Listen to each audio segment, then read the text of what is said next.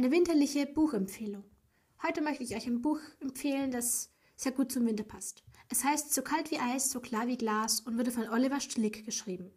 Ich habe es letztes Jahr gelesen und sogar ein Deutschreferat darüber gehalten.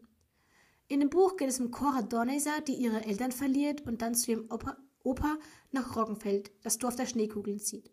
Ihr Opa und eigentlich ihre ganze Familie bisher sind Schneekugelmacher, jedoch beobachtet Cora in Roggenfeld einige merkwürdige Dinge und geht ihnen auf den Grund. Ja, jetzt lese ich euch mal den Klappentext vor. Lichtzeichen im Wald, ein rätselhafter Fremder. Eine unzerbrechliche Schneekugel. Cora ist wild entschlossen, all dem auf den Grund zu gehen und das Geheimnis ihrer neuen Heimat zu lüften.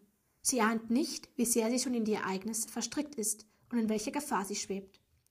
Ja, ich finde das Buch einfach sehr cool. Es ist einfach ein schönes, winterliches, weihnachtliches Buch und wenn ihr es nicht kennt, kann ich es nur empfehlen.